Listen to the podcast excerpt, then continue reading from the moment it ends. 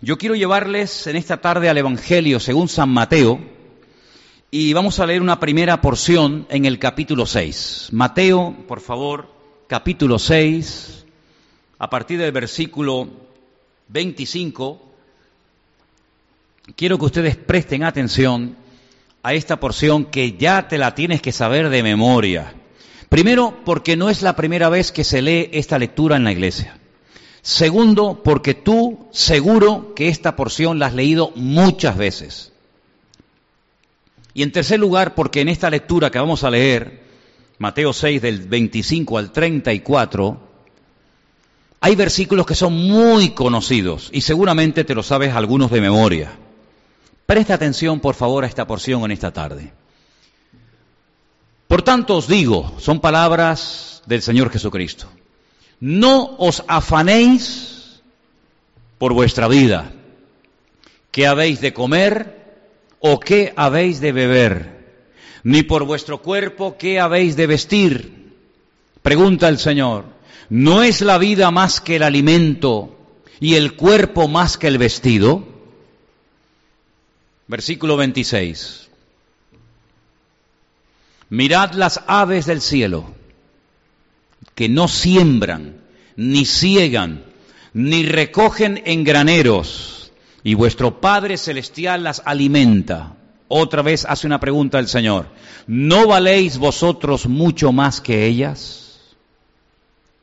¿Quién de vosotros podrá, por mucho que se afane, añadir a su estatura un codo? Nadie.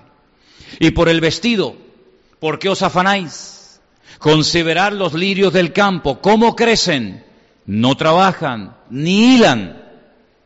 Pero os digo que ni aun Salomón con toda su gloria se vistió así como uno de ellos. Y si la hierba del campo que hoy es y mañana se echa en el horno, Dios la viste así, ¿no hará mucho más a vosotros, hombres de poca fe? Por tanto os digo, no os afanéis por vuestra vida, que habéis de comer o que habéis de beber, ni por vuestro cuerpo que habéis de vestir. ¿No es la vida más que el alimento y el cuerpo más que el vestido? Mirad las aves del cielo, que no siembran, ni ciegan, ni recogen en graneros, y vuestro Padre Celestial las alimenta. ¿No valéis vosotros mucho más que ellas? ¿Y quién de vosotros podrá, por mucho que se afane, añadir a su estatura un codo? Y por el vestido, ¿por qué os afanáis? Considerar los lirios del campo, cómo crecen, no trabajan ni hilan. Y a mí me da la impresión de que estoy leyendo siempre lo mismo. A lo mejor los de arriba piensan que no lo he leído bien y me están poniendo nuevamente los mismos versículos. ¿No os parece? Vamos al versículo 30, Mateo 6, versículo 30, que ya lo leí. El 31, que ya lo leí. El 32. Esto era para a ver si ustedes estaban atentos. Veo que sí. Porque los gentiles buscan todas estas cosas. Pero vuestro Padre Celestial sabe que tenéis necesidad de todas estas cosas.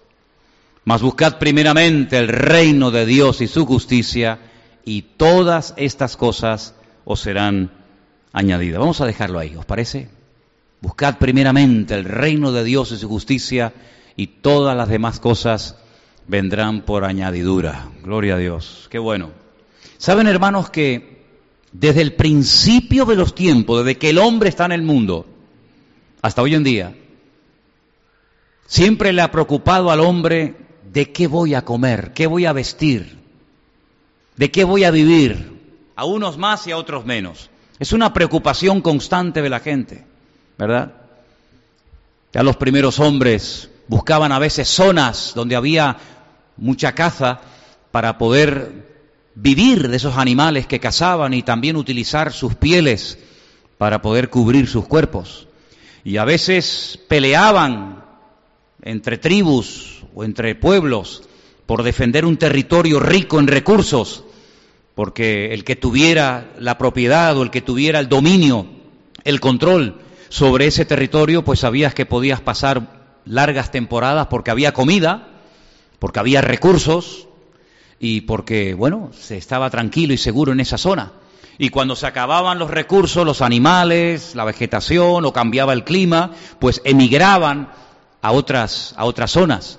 El mundo animal es muy interesante, son capaces de, de los animales marcar de diferentes formas su territorio, los leones, etcétera, porque saben que en ese territorio hay, hay, hay caza, hay animales, y no van a permitir, a veces pelean hasta la muerte, para evitar que otras manadas, que otro macho, lo que sea, se meta en su territorio y, les robe los recursos que, que considera de él, ¿verdad? Y es como una preocupación que consciente o inconscientemente todos los seres humanos a lo largo de la historia han tenido. Fíjense, por ejemplo, el pueblo de Israel, el pueblo que más milagros ha visto. No ha habido ningún pueblo, ni lo habrá, que haya visto tantos milagros como el pueblo de Israel. Milagros que incluso Dios los hizo una sola vez. Porque, oye, podemos hablar de sanidades.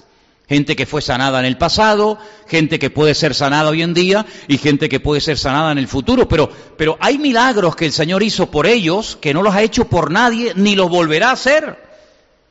Vieron cómo el mar, el mar rojo se abría, se partían dos, para que ellos pudieran pasar por en medio de él. Y cuando los enemigos, en este caso los egipcios, con Faraón y sus ejércitos, quisieron hacer lo mismo, el Señor cerró las aguas y murieron todos ahogados. Las diez plagas en Egipto.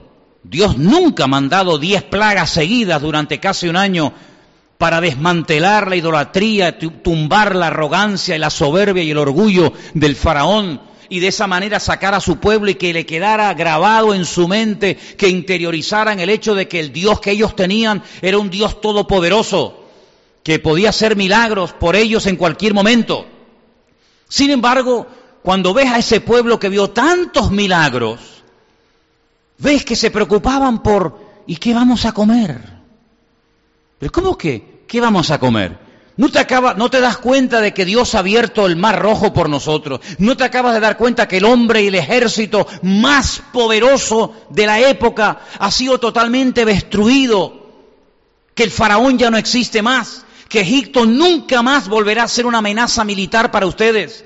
Que nunca más ustedes volverán a ser esclavos. Y se están preocupando por la comida se están preocupando por el agua, se están preocupando por cosas ridículas, pues así pasaba, hermanos, así pasaba. Y basta que faltara un día o dos agua, para todo el pueblo estaría pensando tonterías, incluso en apedrear a Moisés, incluso en, en nombrar a otro líder, a otro jefe, para volver a Egipto. Y no volvían a Egipto porque allí tenían mejores casas, o mejores camas, no, no, sino por la comida. Dice que llegaron a echar de menos la comida de Egipto. Pero como un pueblo que vio tanto, tanto la gloria y, el poder de Dios se podía llegar a preocupar por la comida. Es que el ser humano es tremendo. Es que el ser humano es increíble. Por la comida el hombre es capaz de matar. Hace muchos años vi una película de unos que iban viajando por una, por una parte y un hombre les robó los caballos, les robó las armas, les robó todo.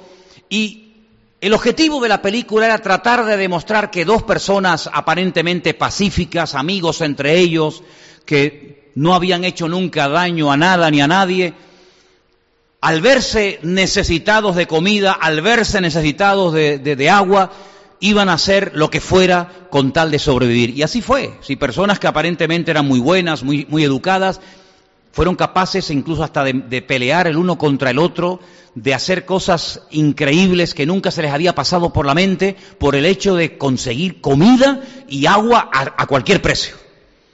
Y es increíble, ¿no? Es increíble ver cómo el pueblo de Israel perdía los nervios, perdía la paz, hablaban de apedrear a Moisés, de volver a Egipto, se olvidaban de todo lo que el Señor había hecho por ellos, porque resulta que se empeñaban en comer carne y le exigían a Moisés que querían y querían y querían comer carne. Y Moisés decía, pero ¿de dónde voy a sacar yo tanta carne para darles de comer a tanta gente? Bueno, pues el Señor venía y, dice que traía codornices, venía un viento y comenzaban a caer y a caer y a caer y a caer codornices en el campamento dice que el Señor les dijo, ¿queréis carne? Vais a aborrecer la carne, vais a estar hasta, hasta aquí de carne, os va a salir la carne por las orejas y por, por las narices, y dice que ni se agachaban, sino que hacían así, cogían y comían y comían y comían, y por el agua, ¿cuántas veces perdían los nervios porque no había agua? Y por el maná, cuando el Señor les dijo, miren, va a caer el maná todos los días menos uno, en el día de reposo tranquilícense, relájense, Uy, ¿qué vamos a comer? Bueno, el día anterior va a caer más. Y entonces cojan doble porción, la de ese día y la del siguiente, porque al día siguiente ya va de reposo. No, no pueden salir, no va, no va a caer, pero no se lo creían. Y salían al día siguiente esperando que cayera el maná y el maná ya había caído el día anterior. Es increíble cómo la gente, por la comida, por la bebida, por el vestido, son capaces de devolverse locos y desesperarse. Y miren las palabras de Cristo. ¿De qué está hablando Cristo ahí? ¿De doctrina? de ángeles del cielo, de serafines, de apóstoles, de, la evangelización del mundo, de la sanidad de los enfermos, de la restauración de las almas. No, no, no, no, no, de comida, de comida, de vestido, de cosas básicas y elementales. ¿Cómo se pueden los creyentes hoy en día? Porque claro, es muy fácil criticar a los que nos precedieron, ¿no? Es muy fácil decir, mira cómo eran los judíos y mira cómo se quejaban. ¿Y nosotros? ¿Y nosotros? Porque esas palabras las dijo el Señor Jesucristo en el Nuevo Testamento y nosotros las leemos y decimos, pero ¿cómo se puede afanar en el siglo XXI después de haber conocido al Señor, después de haber recibido el perdón de mis pecados, después de haber conocido la gracia de Dios, el Evangelio? ¿Cómo me puedo yo afanar por, por la comida, por la bebida? Pues es así, es así. Y él pone ejemplo, dice, mira, la hierba del campo sale hoy, mañana la echan al fuego. Salomón ni con toda su gloria se vistió como los lirios del campo. Las aves del cielo ni siembran ni trabajan, pero vuestro Padre Celestial las alimenta. ¿Es que acaso si yo cuido de las aves, no cuidaré más de vosotros, hombres de poca fe? Fíjate cómo, cómo trata a sus discípulos y cómo trata a la persona que duda, que teme de que Dios va a proveer sus necesidades. Como hombre de poca fe, no dice, bueno, no te preocupes. No, no, como hombre de poca fe. Para el Señor un hombre de poca fe no es un hombre que no sabe predicar, ¿no? Para el Señor un hombre de poca fe no es un hombre que no sabe cantar o, hacer algo en el ministerio, no. Para el Señor un hombre de poca fe es aquel que no se comporta como tiene que comportarse ante una, ante una circunstancia adversa o difícil. Eso es para el Señor un hombre de poca fe. Un hombre que sale de la barca, empieza a caminar y de repente se hunde. Para el Señor ese es un hombre de poca fe. ¿Por qué? Porque no te mantuviste firme en aquellos pasos que comenzaste a dar. Para el Señor es un hombre de poca fe decir, bueno, si puedes hacer algo, y el Señor dice, ¿cómo que si puedo hacer algo? Al que cree todo le es posible. Para el Señor un hombre de poca fe es una persona que dice, bueno, ¿y mañana qué como? ¿Y mañana cómo pago esto? ¿Y mañana cómo hago lo otro? Para el Señor un hombre de poca fe, repito, es una persona que no se comporta como se tiene que comportar en una circunstancia adversa. Eso es para el Señor un hombre de poca fe. No tiene nada que ver con predicar, con cantar, con ganar almas, con echar fuera demonios, con hacer milagros. No, no, para nada. Tiene que ver con nuestro comportamiento, con nuestra conducta de cada día. Porque es ahí, en nuestra conducta, ante lo material, ante las necesidades materiales, es donde ahí demostramos verdaderamente qué tipo de fe tenemos. Mire, hermano, para estar aquí en este culto usted no tiene que tener ningún tipo de fe. Se lo dan todo hecho. Le ponen las letras para que no se las aprenda ni de memoria, estilo karaoke. Póngalas ahí, las repite, las canta, no pasa nada. Le van, a, le van, a, buscar la ofrenda, ni tiene que moverse de la silla, le van a, a, buscar la ofrenda. Un señor que está aquí de pie dos, tres horas, y usted mientras tanto está sentado escuchando una palabra, se lo dan todo hecho, en un culto te lo dan todo hecho, no te cuesta nada, solamente entrar, sentarte y nada más. Y que me lo hagan todo, que haya músico, que haya uno en el instrumento, que haya uno que predique, te lo dan todo hecho. Aquí no hace falta fe, aquí ¿para qué quieres la fe? ¿Para qué? Pero es allá afuera, cuando nos presentamos cada día ante la realidad de la vida, donde yo tengo que demostrar mi, mi, fe, si es que la tengo, y cómo tengo ese nivel de fe, ¿se dan cuenta? Y por eso vemos que a veces se han hecho hasta guerras, guerras, porque dicen, no, no, este territorio es mío, y si me lo quita el enemigo, me roba la cosecha y pasamos hambre y nos matamos unos a otros. Y a veces ha habido guerras por defender ciertos y determinados lugares. Y en la Biblia vemos incluso que personajes tan importantes como los valientes de David peleaban por pequeños terrenos de lentejas, ¿se acuerdan? Aquel personaje llamado Sama, del cual nos habla muy poco la Biblia, pero este hombre se jugó la vida y dice, bueno, pero al fin y al cabo, ¿qué estaba defendiendo? ¿Por qué estaba luchando este hombre llamado Sama? por un castillo, por salvarle la vida al rey o a la reina, a los hijos del rey, por la paz de Jerusalén, no, no, no, por un pequeño terreno de lentejas. Así de claro. Porque el enemigo cuando venía, lo primero que venía era quitar la comida, quitar las cosechas, y entonces ya venía el hambre, la necesidad, la miseria, la muerte, etcétera, etcétera. Pero sin embargo, el Señor nos dice en su palabra que no tenemos que tener ningún tipo de preocupación, que no tenemos que tener ningún tipo de afán por esas cuestiones que tanto, tanto, tanto le preocupan a los seres humanos. Pero no solamente si habéis prestado atención a la lectura, no solamente trata el Señor de hombre de poca fe, a los que tienen siempre esa, esa angustia, ese nerviosismo, esa preocupación por mi madre, que, que como y que visto y cómo tal, sino que además los llama gentiles. Y ustedes saben que en la Biblia esa palabra gentiles es como decir los inconversos, los que no conocen al Señor, porque el que conoce a Dios no puede vivir así. El que conoce a Dios no tiene que tener ni duda, ni miedo, ni desconfianza de su Dios. ¿Cuántos dicen amén? Estos son tres dardos Tres dardos de fuego envenenados que constantemente el diablo intentará clavar en tu vida. Por eso dice Efesios capítulo 6, sobre todo, sobre todo, no te olvides de coger el escudo, porque el escudo dice que para todos los dardos de fuego que vienen del maligno contra tu vida. Y un dardo de fuego, una flecha envenenada que el diablo quiere meter en nuestra vida, nuestra mente, nuestra casa, nuestro estilo de vida, es la duda. Sí, pero no, yo creo en el Señor, leo su palabra, me congrego, pero, ¿pero qué? ¿Cuál es la garantía de que Dios me va a bendecir hoy que me bendijo ayer? ¿Y cuál es la garantía de que Dios me va a bendecir mañana que me bendijo hoy? Porque Él no cambia. Tú y yo sí cambiamos, Él no. Si Él te bendijo, te bendice y te bendecirá. Si Él estuvo contigo, está y estará. Si Él te ayudó, te ayuda y te ayudará, porque Él es inmutable, Él no cambia. Por lo tanto, ese dardo de fuego llamado duda, la única forma de neutralizarlo es con algo más poderoso. ¿Y habrá algo más poderoso que la duda? Sí. Vuestra fe ha vencido al mundo, dice la Biblia. ¿Cuántos dicen amén? ¿Y el miedo? ¿Cuánta gente llamado, llamados cristianos viven con miedo? Miedo a enfermarse, miedo a perder el trabajo, miedo a perder la salud, miedo a perder esto, miedo. El miedo no es de Dios. La primera sensación desagradable, extraña, que sintió Eva cuando pecó y se desconectó del Creador, del Señor, fue miedo. Oí tu voz, tanto ella como él, oí tu voz y tuve miedo y me escondí. ¿Por qué antes no sentía miedo? Porque cuando uno está cerca del Señor, ¿miedo de qué? ¿Miedo de quién? ¿Tenía David miedo de, Goliat? Hermanos, perdonen que dé mi opinión personal, pero yo no veo a David manifestando miedo cuando va a enfrentarse con aquel gigante llamado Goliat. ¿Ustedes ven a David temeroso? Yo no veo a David dubitativo, yo no veo a David diciendo, ¿y si la piedra que le voy a tirar no le da donde quiero darle? Y él sale corriendo y me coge primero y me echa mano. Yo no veo a David dudando, sino al contrario, antes de, entrar en combate, comienza a decir cosas tremendas. Hoy te cortaré la cabeza. Muchachos, cállate, que lo vas a provocar, déjalo tranquilo. Y tu carne la comerán las aves y las bestias del campo. Y todo Israel sabrá que en Israel el que manda es el Señor. Él está hablando fe, él está preparando la atmósfera, está preparando el terreno. Y claro, esa atmósfera de fe hizo que aquel gigante, humanamente hablando, imposible de derrotar, cayera tumbado al suelo, al suelo y nunca más se levantara. ¿Cuántos dicen amén?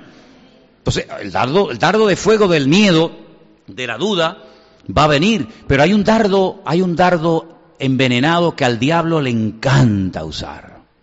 Yo creo que es el que más usa y el que más le gusta. Porque aparte de eso, en los cristianos es el que muchas veces penetra.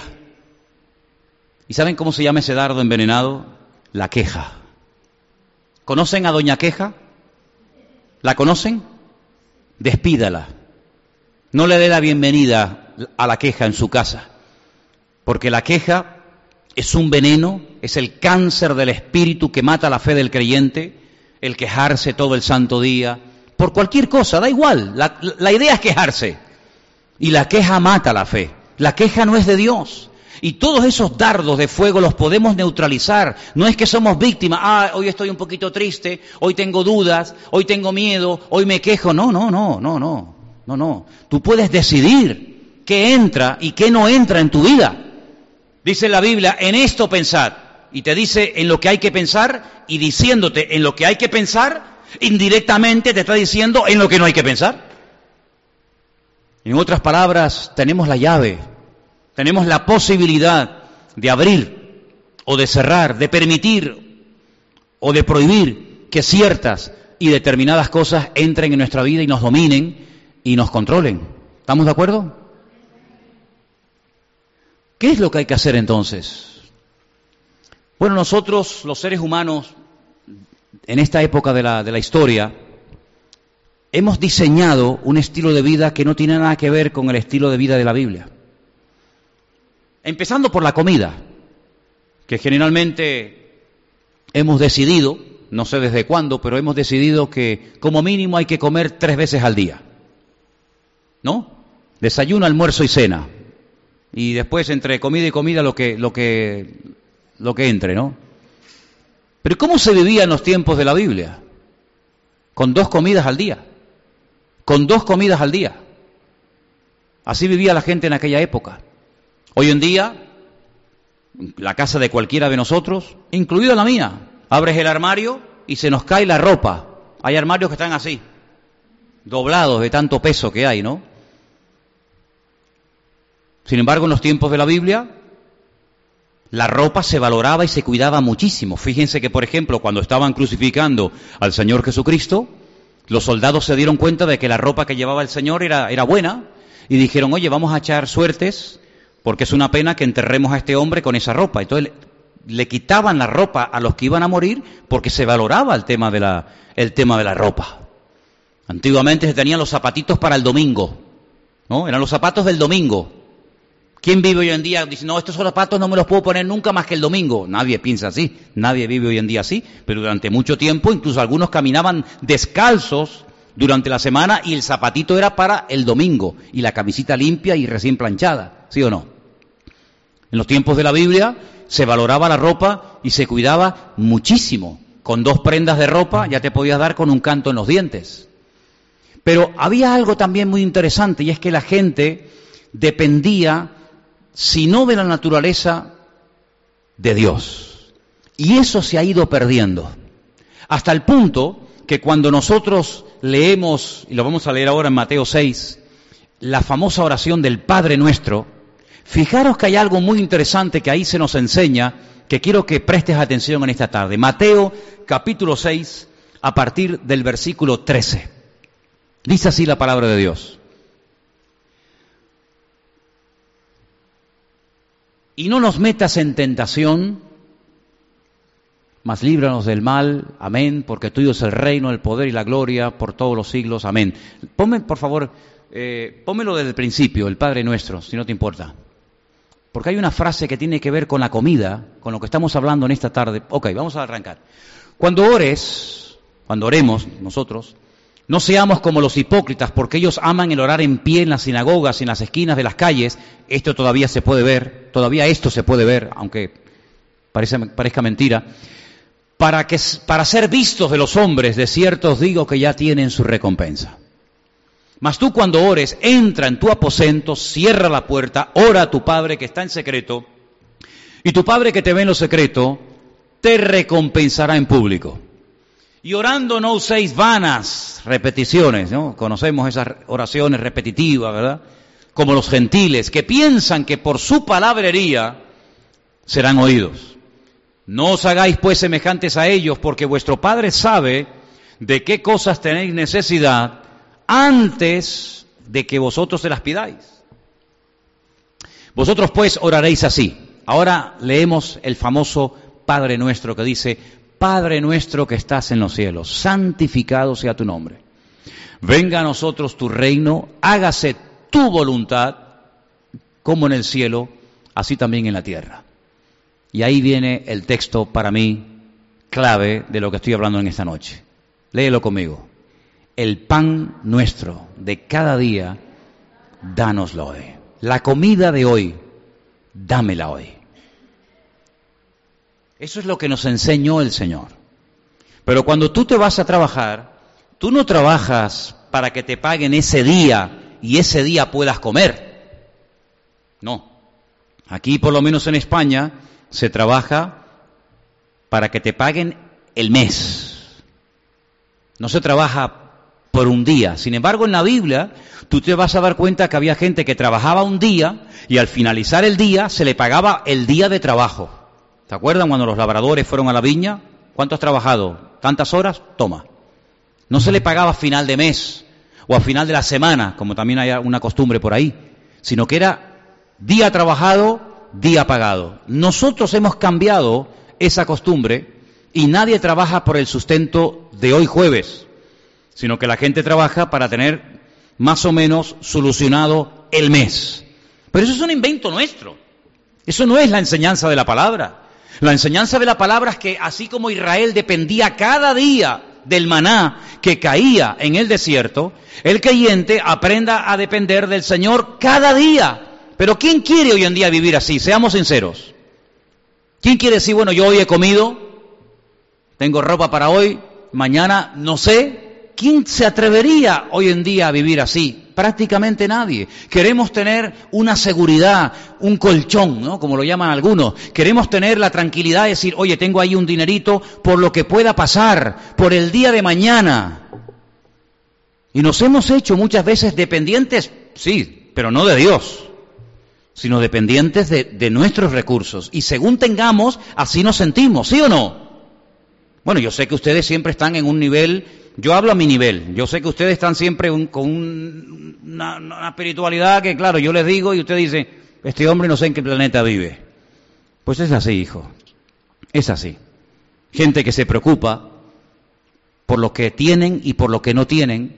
Sin embargo, el modelo de la Biblia es que basta a cada día ¿qué? Su propio afán.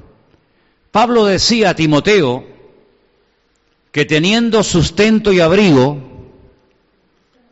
y móvil, no, porque, y coche.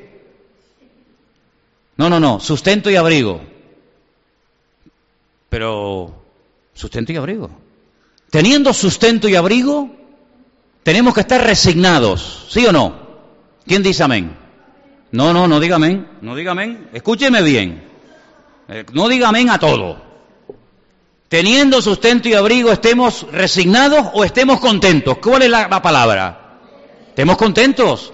Una sola palabra de un versículo puede hacer mucho daño. Usted no ha ido predicadores, usted no ha ido creyente que dice, Dios bendice al dador alegre. ¿Cuántos dicen amén? Pues no, Señor.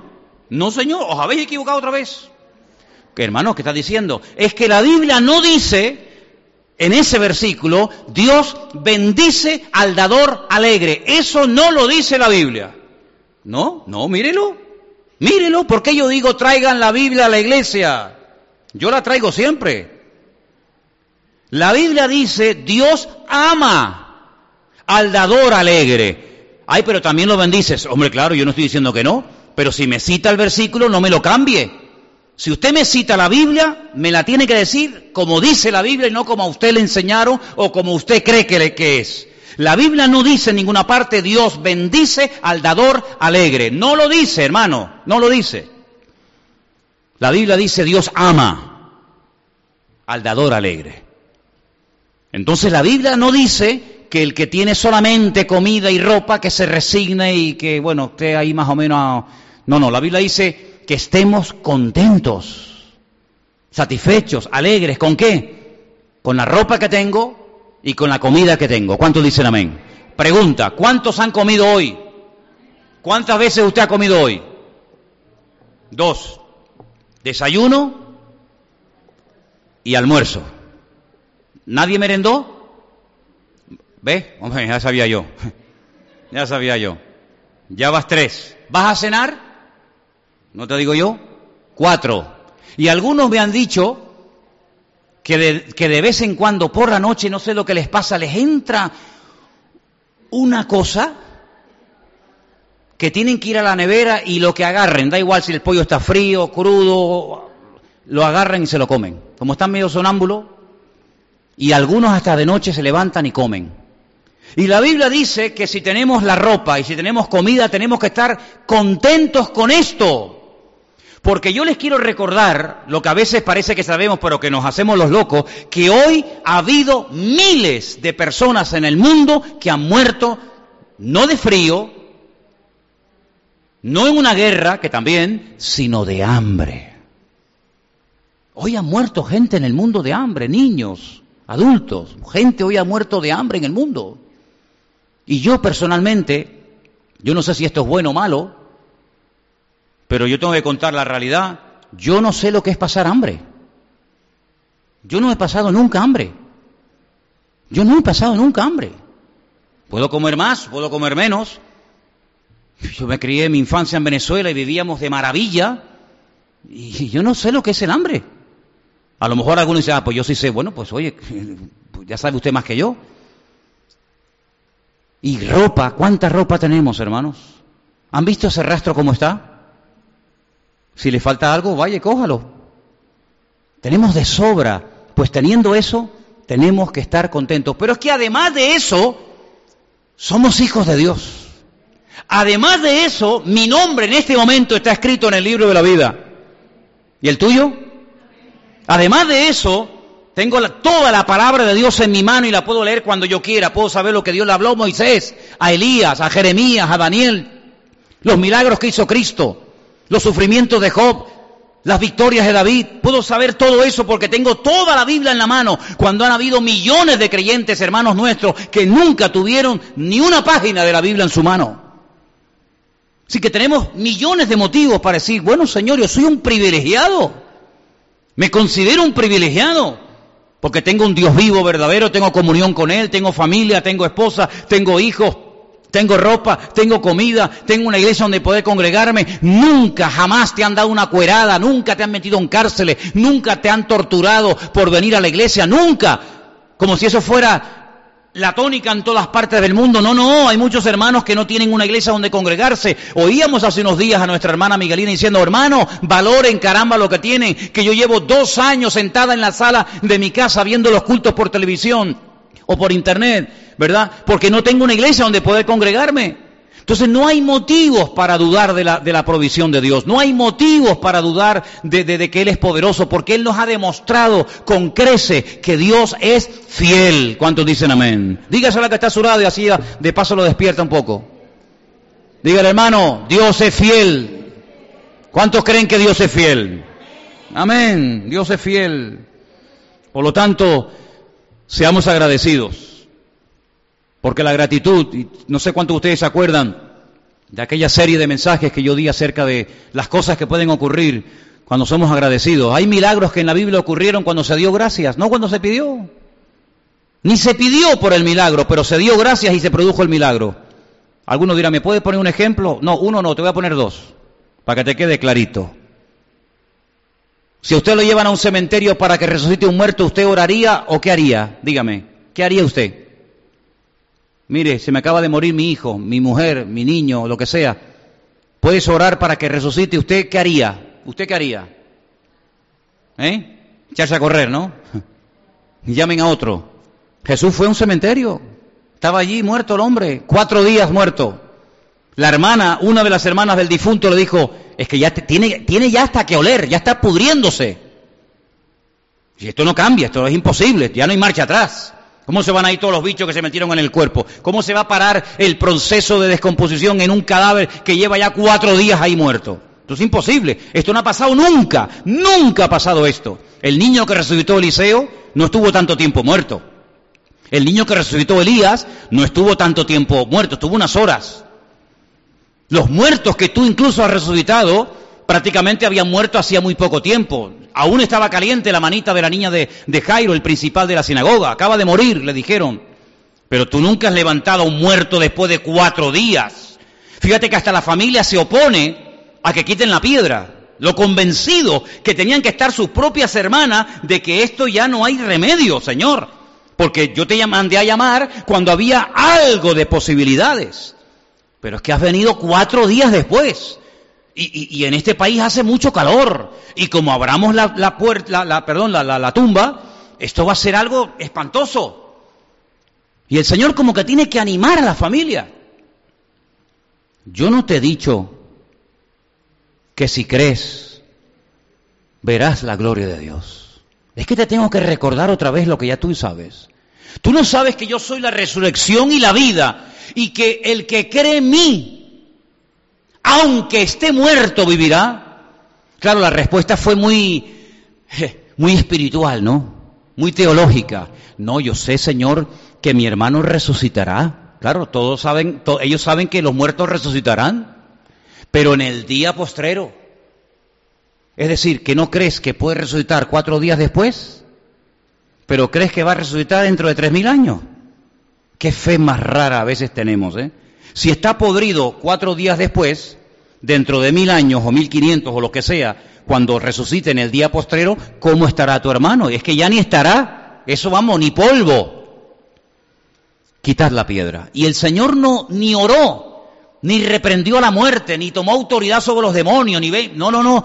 Padre, gracias, gracias, tome esa palabra en nota. Gracias te doy porque sé que siempre me oyes. Dio gracias, no pidió, no hizo un show, un espectáculo, un espaviento. No, gracias.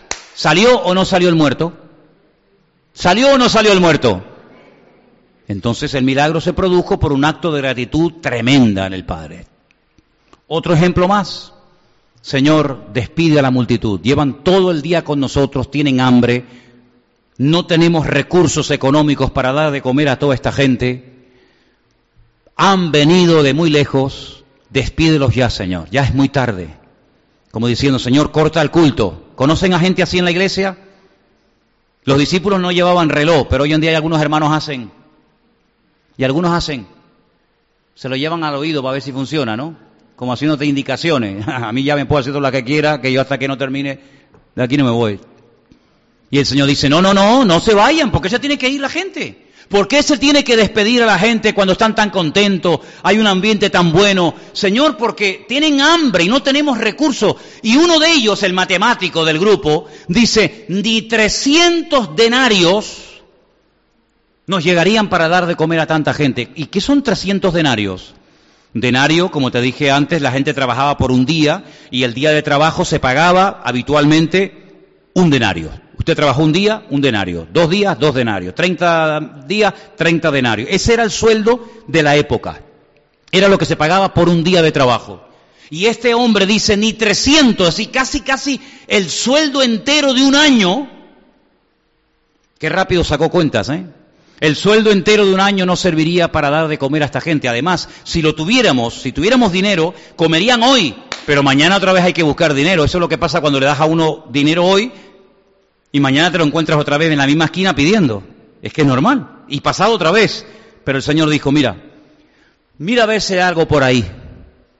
Y encontraron a un niño, pobrecito, estaría todo el día llorando, porque le robaron la merienda, le quitaron la merienda. Señor, hemos encontrado un niño, a lo mejor el chico la tenía escondida, ¿no?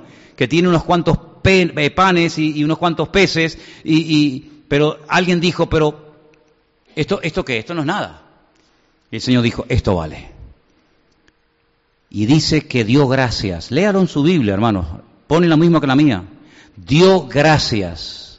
Y cuando dio gracias, empezó a partir y a partir. Ese milagro sí me hubiera gustado a mí verlo. Ese sí me hubiera gustado a mí verlo, porque lo partía y lo partía y, no se gastaba. Pero, pero bueno, ¿cómo? Y venga a partir, y venga a partir, y venga a partir, y venga a partir y dice que hasta sobraron cestas enteras llenas de pedazos de panes y de peces, porque dio gracias. Luego hay cosas en la vida que a lo mejor no han cambiado porque todavía no hemos desarrollado esa virtud, que para mí es una virtud, de ser agradecidos y decir, Señor, te doy gracias por lo que tengo y por lo que no tengo.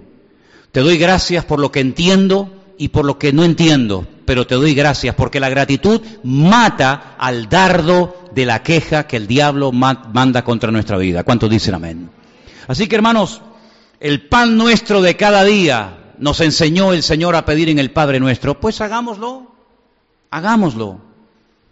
Mañana cuando te levantes por la mañana, confía de que el Señor te va a proveer el alimento y te va a proveer todo lo que tú necesitas, lo que tú necesitas. Tal vez lo que no necesites te gustaría tenerlo, pero el Señor no tiene ningún compromiso con nosotros de proveernos, de darnos lo que Él no considera necesario y oportuno. Por lo tanto, confiemos en Dios. No vivamos con un estado de nervio constante y permanente, porque además eso se pega, eso se contagia. Le estás transmitiendo eso a tus hijos, le estás transmitiendo eso a la gente que vive a tu alrededor y no podemos transmitir eso. Lo que tenemos que transmitir es confianza absoluta en el Señor, paz, tranquilidad. Tú guardarás en completa paz aquel cuyo pensamiento en ti persevera y añade, porque en ti ha confiado. Por lo tanto, hermano, nuestra, nuestra confianza tiene que ser constante y permanente. Usted confió ayer, sí, amén, ya está. Pero hoy haga lo mismo y mañana empezamos de cero. Y así si cada día vivimos con esta confianza, con esta dependencia del Señor, cada día verás la gloria del Señor en tu vida. ¿Cuántos dicen amén? Quiero volver a leer la porción del principio. A ver si me la ponen ahora bien. Y la leemos enterita. Mateo te repito, 6 del 25 al 34. ¿Lo tenemos? Ok. Miren qué palabras tan hermosas. Empecé con ellas y quiero terminar con ellas. Son palabras de nuestro Señor Jesucristo. Valóralas. El Señor dice, no os afanéis por vuestra vida. ¿Qué habéis de comer o qué habéis de beber? Ni por vuestro cuerpo, ¿qué habéis de vestir? ¿No es la vida más que el alimento y el cuerpo más que el vestido? Mirad las aves del cielo que no siembran, ni ciegan, ni recogen en graneros, y vuestro Padre Celestial las alimenta. ¿No valéis vosotros mucho más que ellas? ¿Y quién de vosotros podrá, por mucho que se afane, añadir a su estatura un codo? Y por el vestido, ¿por qué os afanáis? Considerad los lirios del campo como crecen, no trabajan, ni hilan. Pero os digo que ni aun Salomón, con toda su gloria, se vistió así como uno de ellos. Y si la hierba del campo que hoy es y mañana se echa en el horno, Dios la viste así, ¿no hará mucho más a vosotros, hombres de poca fe? No os afanéis pues diciendo, ¿qué comeremos? ¿O qué beberemos? ¿O qué vestiremos?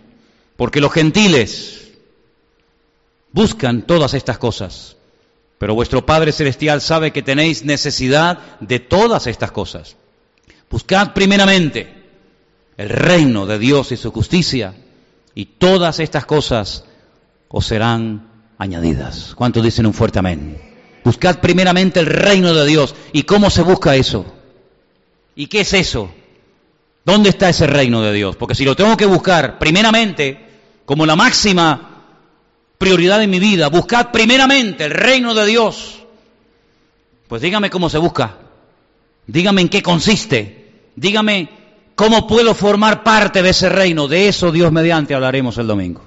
¿Te das cuenta cómo encadenamos un tema con otro? ¿Te das cuenta por qué es importante venir a un culto del jueves y también a un culto del domingo? Porque el culto del domingo aclararemos y hablaremos acerca de lo que es el reino el reino de Dios. ¿Qué es el reino de Dios? ¿Dónde está? ¿Desde cuándo está? Se puede formar parte, se puede ver, se puede tocar, se puede medir. ¿Dónde está ese reino? ¿Qué características tiene? ¿Quiénes forman parte de ese reino? ¿Y quiénes están totalmente excluidos de ese reino? ¿Cuándo empezó? ¿Cuándo terminará? ¿Quién es el rey de ese reino? Etcétera, etcétera. Hay tantas cosas que podemos hablar sobre acerca del reino de Dios. Y si tenemos que buscarlo, lo mejor es que lo conozcamos cuanto antes, ¿no les parece? Para que de así, de esa manera, nosotros hagamos las cosas como Dios espera de cada uno de nosotros. Vamos a orar en esta tarde. Cierra ahí tus ojos donde estás.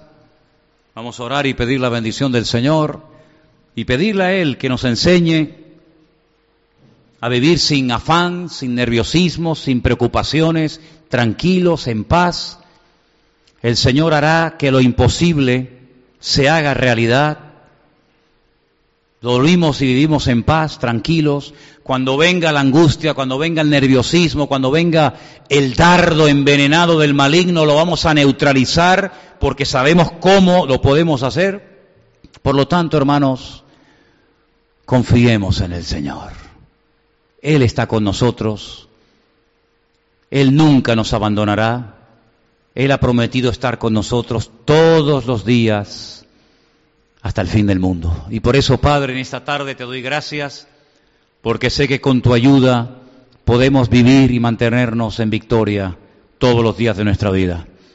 Quita cualquier nerviosismo, cualquier afán, cualquier preocupación, cualquier falta de paz que pueda haber en nosotros en, un momento de la vida y que aprendamos a buscarte a ti a tu reino en primer lugar para que sepamos, Señor, cómo vivir en victoria hasta que tú vengas a buscarnos y llevarnos contigo.